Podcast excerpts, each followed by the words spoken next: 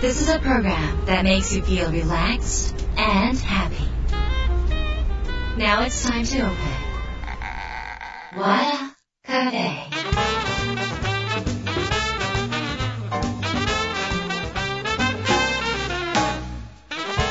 フェのオーナー和田博美です。やる気満々の人もちょっと明日が憂鬱な人も明日笑っていけるよう今夜もワクワクをお届けします。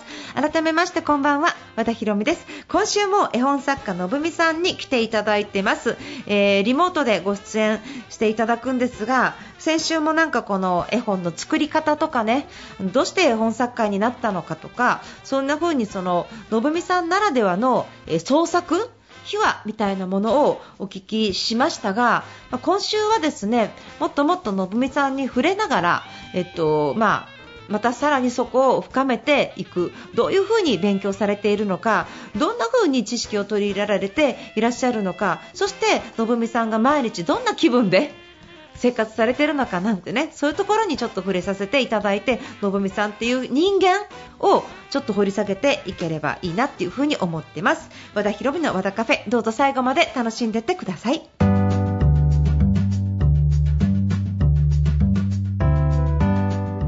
和田博美の和田カフェ、えー今週はゲストをお迎えしました。絵本作家ののぶみさんです、えー今週もですねリモートでのご出演ありがとうございます。よろしくお願いします。やったよろしく。いや手振ってもらってる。また。もうねリモートでねもう本当に明るいなんか空気感が向こうからバーンってくる、このこの音声のラジオで皆さんにお届けしたいうん。わけなんですけれどもえっ、とまあのぶめさんはもう本当に絵本作家としては有名で、うんそしてたくさんのファンが、うんあのいらっしゃって、うんで今もあのちょっとお話私も今回ちょっと初めてお話しさせていただくわけですけど、やっぱりお話ししてみると、うんその人柄とか、うんうん。温厚な感じとか、本当になんであとなんかあの自虐的に自分をちょいちょい落とされるところとかがいやいやいやいや。なんかそのまあすごい魅力的な方なんだなっていうふうにちょっと思ってるんですけど、なんか最近インスタがすごい盛り上がってるそうですよね。インスタ盛り上がってますね。ね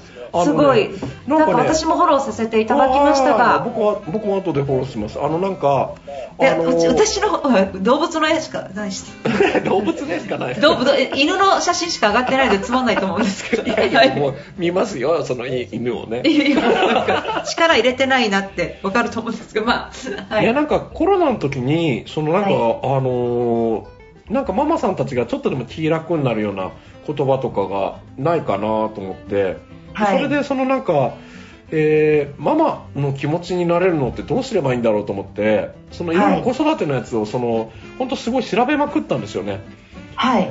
そのうんうんうん。うんその中でそのなんかインスタですごいその今あの一番人気だったやつはうん。あの6歳の男の子はこうしたら言うことを聞くっていう投稿なんですよね。へえうんうんうんうんうん。僕僕すごいずっと調べたのはなぜかっていうとママさんたちの相談の中で一番多いんですよ。男の子がわけわかんないっていうのが。ああそうそうなんだ。うんうんうんうん。だからそれはなぜなのかってすごいいろんな専門家の人たちに聞いてええ。あの調べた結果なんですけど僕なりの。これあの人によると思うのであの違うよって人はもうもちろんそれでいいんですけどはい。あのそのなんか今その、ね、男女差別とかでこうやって、ね、この性差のことはあんまり言っちゃいけないっていうのはもちろんよく分かってるんですけどそのはい。子供の場合その男性脳と女性脳っていうのがあるんですね。あはいはい。でこれはとっさに使うそのあの行動っていうのがちょっと違うんですよはいはい。ほんでそのあの男の子のをすごい調べたんですね。はいそしたらはいそしたらそのなんかルールを守らないっていうその習性があったんですよ。あああなるほどなと思って。だから、あの言えば言うほど言うことを聞かないんだって。あああそうか。なるほどなって。じゃあどうやったら言うこと聞くのかなっていうことも調べたんです。そしたら、目なんですよ男の子は目を見て喋るのがすごく、うん。あの効果的なんですよ。え男の子お母さんが目を見てちゃんと言うってこと、うん。だから男の子がブロックあの作ってる時にあの、あんたこうしなさいって言っても全然聞いてないんですってマジで。ああうんうんうんうん。ほんでだからあの言うこと聞かせる前に「まるまるくーん」って「ちょっとこっちを向きましょう」って言って10秒、うんうん。ここから10秒以内ですよ。10秒以内にうん。あそこと今ここで作ってるブロックはいいけど、うん。あの使わないブロックはこの中に入れましょう、ママと今から10秒で競争どっちが早いかなって言うと絶対やるんです。ああうんうん。なるほど。これをそしたらもうワクワクしてやっちゃうんですね男男子は。あのーと男の子って上に立たれると絶対聞かないらしいんですよ。ところが下から言われるとママを助けてくれる？とかそういうワードにめちゃくちゃ弱いみたいです。なんかちっちゃい時からやっぱり男は男なんですね。うん。なんかほんで大人になっても男は男の子ですね。それすごいわかります。中二病とかじゃなくて6歳病みたいなもんなんですいねやもうほぼ5歳ですよね。5歳。でも確かにあの男の人って大人になっても、何かの、えっとうんうん。グッズとかおもちゃにはまりますよね。それが大人だったらもう車とかでも、うんうん。ゴルフとかでも何でもそうだけど、うん。何かとにかく何か欲しがりますよね。そうそうそう。なんかね、集めてねそれ集めると安心感があるみたいなんですよね。ああ、うん。なんかあの信美さんの事務所にも、うん。たくさんなんかその集めたグッズがありそうで今映像をこう拝見してますと、めちこの左側とかにもうん。カブトムシが、何ですかこれ？もう世ちょっとねラジオだからちょっと伝えられいないんですけどう。ん世界中のおもちゃが。うんあのおもちゃって子供と近いのでええ。あのなんでなんでこれがあの売れてるのかなとか、ええ。あのなんでこの国ではこれが人気なのかなっていうのを調べるんですよ、ええうん。うん。そうするといろんなことが分かってくるからあのそうなんだ。あの海外からすごい取り寄せてますね。アマゾンとかで買うんですか？あのねアマゾンとかではもう売ってないものを調べて買買いますね。どうやってそんなの調べてるんですか？あの英語とか翻訳してあの買ったりします。ああやっぱりもう細かくされてるんですねまめに。うんあの僕子供とママが僕は大好きなんですよ尊敬しても言ってて、はい、うんでだから、その人たちにまだなるべく失礼のないようにしたいっていうこととあとなるべく楽しんでほしいと思ってるんです、うんはい、うん、だからなそれでちゃんと調べて。そうそうそうそう。ええ一応なんかその勉強僕しなかったんですけど、はい。あのー一応なんかその先生の話聞いてあそういうことなのかって。はい。だからこういうママさんたちが多いんだって。はい。じゃあ僕はそれをあの調べた上でじゃあ僕どういう絵本を描こうかなってなるんですね、はい。うん、そうすると、あのー説得力は増しますよね、そうですようね、ん。ちゃんとその一つの絵本には、まあ、そうやっておもちゃを見たりとか、うんなんかそういう積み上げてきた深さがいっぱい詰まってるんですね、うん、うち、うん。図図書館あるんですよだから。あの、えー？うちアトリエのところに図書館があって絵本図書館？うん絵本3000冊くらいあるんです。よ、嘘。はい。ほんで3000冊？うん、だからあの絵本のマニアの人が見たらもうびっくりするような絵本いっぱいありますよ。あの、うんうんなんかあのそこからなんでそれがあるかっていうとそれ全部読読むんですよ。で、はい。あのもし自分が書くのと同じような絵本があったらこれはダメだろうなと思うんですね。はい。そのためなんですね、あ似ないようにするためにいろいろ調べるってことなんであとすか、この法則があったよなってその絵本の用用法としてこういう用法があったよなっていうのを型を調べるんですよね。へえうん。面白い型があるんですか？いやありますね。あのおー。ー例えばおお猿のジョージとかで言うと、お猿のジョージってその初めにそのあのーその好き勝手やるじゃないですか。もうはい。自由にうんこうやってバンバンバンって動物園から出て,、は出てっちゃったりみたいな。でええ。もいろいろなことやって。でも、はい。結果的にはみんなそれで幸せになりましたよっていう法法則にするんですよ。はい。だからこのかあのそのお猿が逃げたとかそういう風なやつは使えないけどこの法則は使えるんですよね、あそっか。そういえばそういう物語ありますよね。暴れてた人とか、うん。なんかその大変だった人が最終的に良くなるみたいな話はありますよね、うん、だからやっぱこうやってこの棒グラフが上がっていくようになにはなってるのかなとかうん。いろいろなんか自分の中であの推測してみて考えるんですですね。ああそこまででも研究されてるのはすごいな、うん。やっぱ喋ってみないと分かんないですねうん、あそうですさんのうん。い凄さというものが、や僕僕だからクラブハウスで最高なんですよ今。えクラブハウスでその脳科学者の人とかうん。あのモンテッソーリ教育の理事の方とかえあの性教育をあの教えてるそのあのパンツの教室っていうのがあるんですけどはい。あのそこの理事の人たちとみんなで話すんですよ。うん。毎日。え、毎日？うん、毎日話してるんですよ。ええで日本で一番売れてる育児書のあの方がいるんですけど、はい。あのその人たちもあのその参加してママからのその質問に答えていくんですよ。で僕も含めて。でなぜか僕、その回す係になってしまってだからずっと聞き放題なんですよ。ななんかひらめいたりとか気づきたくさんありますか？いやものすごいメモりましたね。本当に。この前ちょっとあのびっくりしたのは実は僕仮面ライダーになるっていうシリーズが11年続いてるんですね、あのそれであの日本のそのクリスマスに売れるプレゼントランキングで1位ははい。絶対仮面ライダーベルトなんです。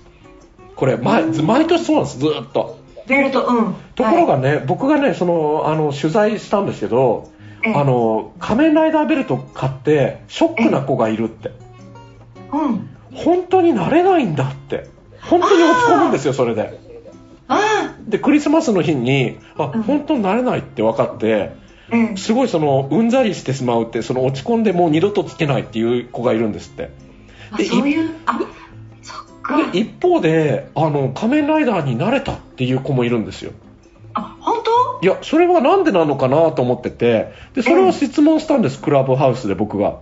はい。そしたらすぐ答えてくれてえんですか？それは、お母さんの反応なんですって言っててベルトつけたじゃん。ベルトつけて、うん。仮面ライダーだって。お母さんが言ってくれたら男の子はそれであ俺変わったってなってる。なるんです。なる、うん、なる、うん。でえなんか慣れないんだけどって言った時にええ。あの慣れないんだけど仮面ベルトつけたけどお母さん慣れないんだけどこれどういうことって聞かれた後のお母さんの反応が大事なんですって。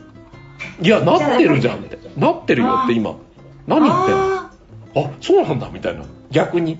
ごめんみたいな。ーそしたら、反応しないお母さんっているってことですかね？あいや違う。それにえなならないじゃんって。えでなれるのかと思ってたの？とか言っちゃうと。言っちゃう。うん。うん。あのー子供はもういいわこれってなっちゃうんです。でも、ついつい言っちゃうお母さんが悪気なくいらっしゃるってことですね。いやそうなんですだからそれだともったいないじゃんだってお母さんだってさクリスマスに喜んでもらおうと思って買ったんだからさはい。だからあーあその話めっちゃ面白いなと思って本当だ。そこからなんか膨らみました？うん、だからなんかそういうこととかをなんかあのーその絵本の中とかにもあ取り入れてこうかなとかいろいろ思いますよね。あうんそうですね。でも、反応によって、うん。大人でもね、うん。話をして嬉しそうにしたり、面白そうにしてもらったり、笑ってもらったら、あ、私って面白いんだとかいやもう絶対そうだよね。思うし、あだからつまんなそうに反応なかったら私つまんないんだと思うからう、ん。やっぱりこう、リフレーミングして、うんうん。反射してきたもので人ってやっぱり自分っていう存在をついついやっぱり、うん。そればっかりじゃだダメなんですけどね内省しなきゃいけないから。うん。ただやっぱり外の反応って大きいですね人を作るっていう意味いや本当そうだよ。ええ。だってさ服、ええ。服買ってええ。なんかあのー反応悪かったら絶対着なくないですかもいやう。だ それ着ないですね、うん、そういうのは絶対そうですよね。うん、そうですね。それも嫌だし、うん。あのいいと思ってることを、うん。そそうでもないのみたいな反応をされただけで、うん。夢がしぼんだりしますよね。うん、夢がしぼんだりする。ううんなんかなんかこのこういうことやりたいんだけどさ、うんどう思う？みたいにこうテンション高めに言った時に、本当だよね。それ、もう、もうさ、それ合図だからね、それは。そういいじゃないって言っとけば、うん。いいじゃんって、何これって、やったじゃんみたいなこと言ってたら、いいじゃん、それで。そうですよ、ねだから、うんなのにお父さんとかお母さんも、うんそんなミュージシャンになったって食えないんだからとかって真面目に言っちゃったりするわけですよね。いいじゃん、一回な、なればってね。うん、そうですようん、ね。そんなんでもう、あの、いや、食えないぞとか言うんだったら、いや、もう俺がバイトしてでもじゃあ食わすわって言っちゃえばさ、自信になりますよね、それは。そうですね、うん確かにあのお父さんお母さんにおっしゃってることとか周りの友達がそんなの言ったって絶対失敗するよっていうのは、うん事実な時もありますけどうね、ん。ただなんか何もやってない時にうん。そのやっぱり仮面ライダーにうん。ならせてほしいですよね。僕もだから、絵本作家になりたいって言って、周りのみんな全然、全部、あの、なんか絵本作家になれないよとか、そんなんで食っていけないよって言ったけど、そいつ絵本作家じゃないんですよ。そいつ何やってんねんいや、そいつ専門学生だから、あの、いや、お前が言うなよって思ってたんですよ、ずっと。そうですね。お前はお何なんだっていう。で、そのやっぱはい根拠がある人から言われたら僕は聞きますけど、はいなんか根拠がないのに言ってるのは嘘だなって思いますね。一般論だなって。そうですね。うんすべてにおいて当てはまらないですもんね。うん。よくなんか相談すると、一般論を話すっていう法則があるんですって。あの相談されて、重い相談をされればされるほど一般論を話しちゃうんですって。相談された相手は。失敗しないからですそう。よね。自分の意見にしたくないから。はい、だけど相談して一番大事なのはあのその人との気持ちとあの波長を合わせることだもんねそうですね。仲良くなることだもんね仮面ライダー理論ですね。それね。う ん仮面ライダーでもそうなのよすごい勉強になってうんクラブハウスのおかげで助かってますねうんすごい。そういうなんかこう相談のお部屋みたいなのがあるんですね。うん、うんそうそうそう、うんそれは毎日ね午前中とかにやってるんですよ今でもそういう人とつながれたらってすごいすごいことですよね。うんうん。で僕もう本当にもうあのーもう聞き聞きたくてたまらないからで向こうはもうさ知識をさもうあらゆるあらゆる知識がすごいいっぱいあるじゃん。ではい。向こうもさ、言いたくてたまんないんだよ。だからだからもうバンバン言ってもらってさそれはすごい大事ですねそうですよね。僕育児書読んですっごいなんかあのあそっかって思ったのがええ。マジでこれは本当にね読みにくいんですよ。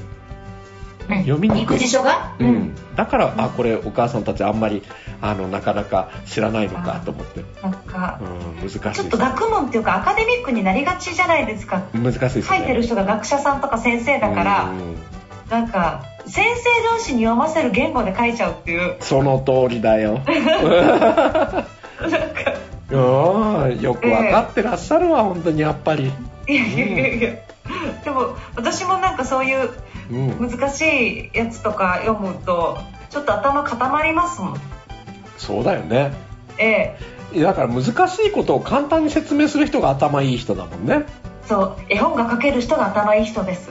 だからなんか ずっとやっててうん。あ僕は難しいことを簡単に説明できる人になろうと思ったの。ああ、うん。そっか。だから究極の選択ですよね。難しいことを絵本まで持ってくるって。うんうん。そう。そう、んあの幅半端ないですね。そう。そうそうした時にこれこういう風にやる。あ男の子っていうのはあの女の子は大人に憧れがあるんですよ2歳からはい。で4歳くらいで私も大人だと思ってるくらいのあのなんか大人さがあるんです。だからおままごととか赤ちゃん遊びとかするでしょ。でもええ。男の子は大人になりたくないんですよ。はいはいはい。大人に憧れてないから言うこと聞かないしうん。あのーそのなんか話話こうしなさいって言っても聞いてないんですよね。リスペクトがないから。それより面い。白い方が勝ちだと思ってるんです。だから楽しそう。それのことを子育てで分かってるだけでお母さんちょっと楽かなと思って今年なんか男の子取扱説明書っていうその絵本を出すんですよああ、面白そう。うん。うん。なんかあそれでそのなんか長年ずっと僕は相談され続けてた男の子ってなんで言うこと聞かないんですかっていうのにちゃんと答えようと思ってるんですああ、そっか。うん男の子って暴れてますもんね。あのねあのインスタにこれも書いたんですけどええ男の子って10秒あの怒られ続けるとえもうあれママの服のところに糸くずがついてるとか、ええあのあれテレビなんかやってるとかあそこになんか虫色だとか全く聞いてないんですよ。だけどママが怒ってる感情だけはわかるからええ。ママ怒るママ嫌いとか言って言うんですよ。で、ママにしてみたら、いや、あんたがやったんじゃん、みたいな、なんで私が、なんで私が嫌いって最後に言われないといけないのって言う、言うんですけど、それは実は、あの、全く聞いて、あの、内容は聞いてなくて、ママが怒ってるっていうことだけ分かってるからなんですよね。あー、そっかう。ん。だから親親としては反省させたいとか、うん。きっちりいい子になってこれが悪いことだって教えて、うん。謝りなさいまで行くじゃないですか。そう、ごめんなさいわって言うじゃんね、よく。そうそうごめんなさい謝りなだから、うん。でそのごめんなさいの理由がわからないんですね。そうだよ。って10秒しか聞いてないわけだから、うん、だからごめんなさいわって言われて、あ、じゃあごめんなさいって言って。それは終わるからなんだよね。ああそううん。か、終わる、終わるからいいじゃんと思ってるんだよね。でもなんかやっぱりお母さん的にそういう風にあののぶみさんから教えてもらったら、うん。お母さんも変わるけど、うん。その男の子ももっとのびのびとした、うんうん。そうなんですよ。うん、なんか本当の意味でのその子の才能みたいなものが引き出せるってことですね。うん。楽しければいいんですよ、だから。うんそっか楽しくないと、だって学ばないのが男の子だから。そうですよね。あでもこのそのすごい楽しみです。いやーいつ頃ですか？いや、夏、夏にしようと思ってるんですよね。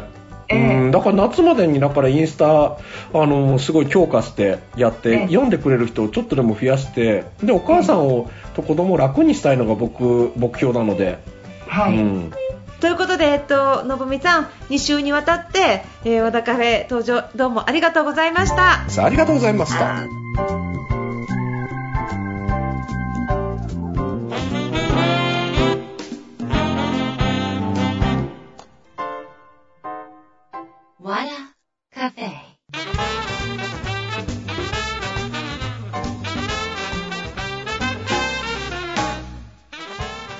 和田博美の和田カフェいかがでしたか、えー絵本作家のぶみさんをお迎えして2週にわたってお届けしました今これ聞いててねあ先週聞いてなかったわっていう方がいらっしゃったら、えーポッドキャストの方に配信されていますので先週分聞けますからぜひ、えー聞いていただける方は、え続きで聞いていただくとさらに深い内容を理解していただけるんではないでしょうかよろしくお願いしますえっとまああのお子様の気持ちとかね、なんか面白かったですね、男の子っていうのが10秒以上話聞いてないとかね、で取扱説明書の本が出るっていうことで、男の子をね育ててるお母さんは非常に興味はあるんではないでしょうか。ただ、これ男の子育ててるお母さんじゃなくって、旦那育ててる奥さんも読んだ方がいいかもしれないなって思って、ちょっとあの話聞いてたんですけどね、すべての女性が男性を学ぶ。で今度まあ男性もバージョンものぶみさんが作ってもらってね、男性が奥さん学ぶみたいなねことがあったらちょっと面白いなと思って聞いてました。あとまた絵本が出る頃にまたねのぶみさんの絵本をラジオでも紹介させていただきますので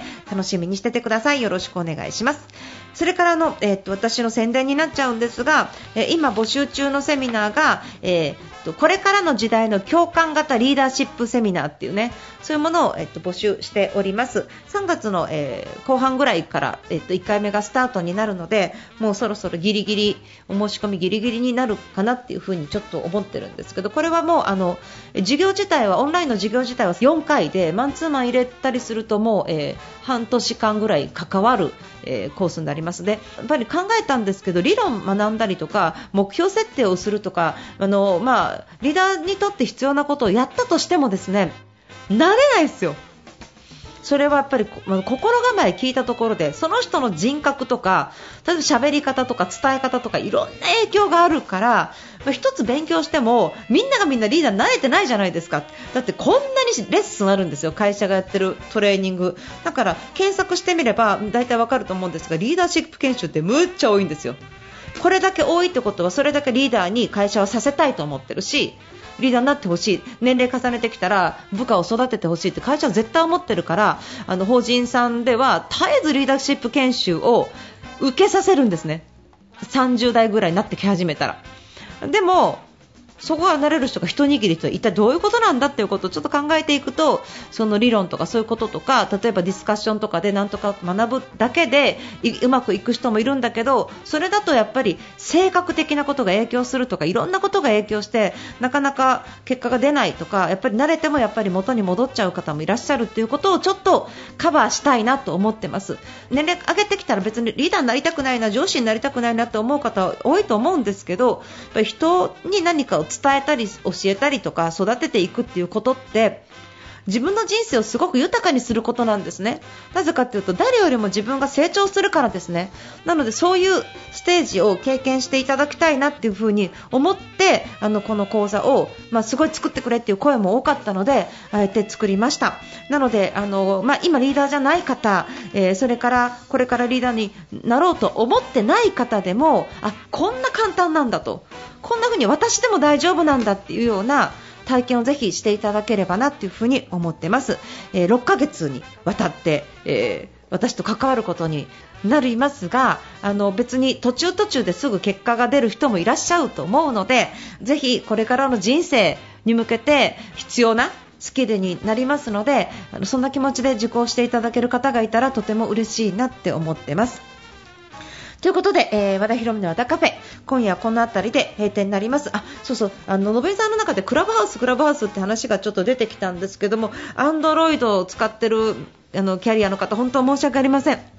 なんかあの、えっと、アンドロイドよりも iPhone の方が音声がいいみたいで、それで、えっと、まあ、どうしてもクラブハウスっていうその、えー、音声メディアの SNS ですね、音声メディアの SNS 的にものすごく音声にこだわるからどうしてもその iPhone だけっていう風になっちゃったみたいですね。ただ、えっと、iPhone ユーザーって日本がすごい7割以上いるので日本では盛り上がってるけどアメリカとかって iPhone ユーザー3割なんですね。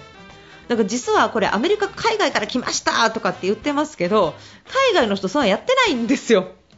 で日本にすごいマッチングしたっていうことなのかなっていうふに思ってます。なので、まあえっと、やってない人もたくさんいるしまだまだそんな焦る必要はないので、アンドロイドだなと思ってもそんなこと焦らずに自分の好きなメディアでこういうラジオを聞いていただくだけで私は十分だと思いますのであの焦らないでください。でもし iPhone 使っててとか iPad 持ってるなっていう方とかがねもしいらっしゃったら、えー、私、えー、アット和田ひろみアルファベットでね WADA HIROME ですねのアカウントでやってます。えーまあ、そんなになんかこの大した話してなくってなんか和田さんのみののんべえですよね、へへへみたいないつもどっかでいじられてるっていうね そういう感じなんですけど、まあ、興味あったらぜひそちらの方も、えー、覗いていただいてフォローしていただけるとなんかあの、まあ、そういう私がどっかで雑談してるのを あのラジオのラジオとはまたちょっと違う方向で聞いていただけると嬉しいです。よろしくお願いします。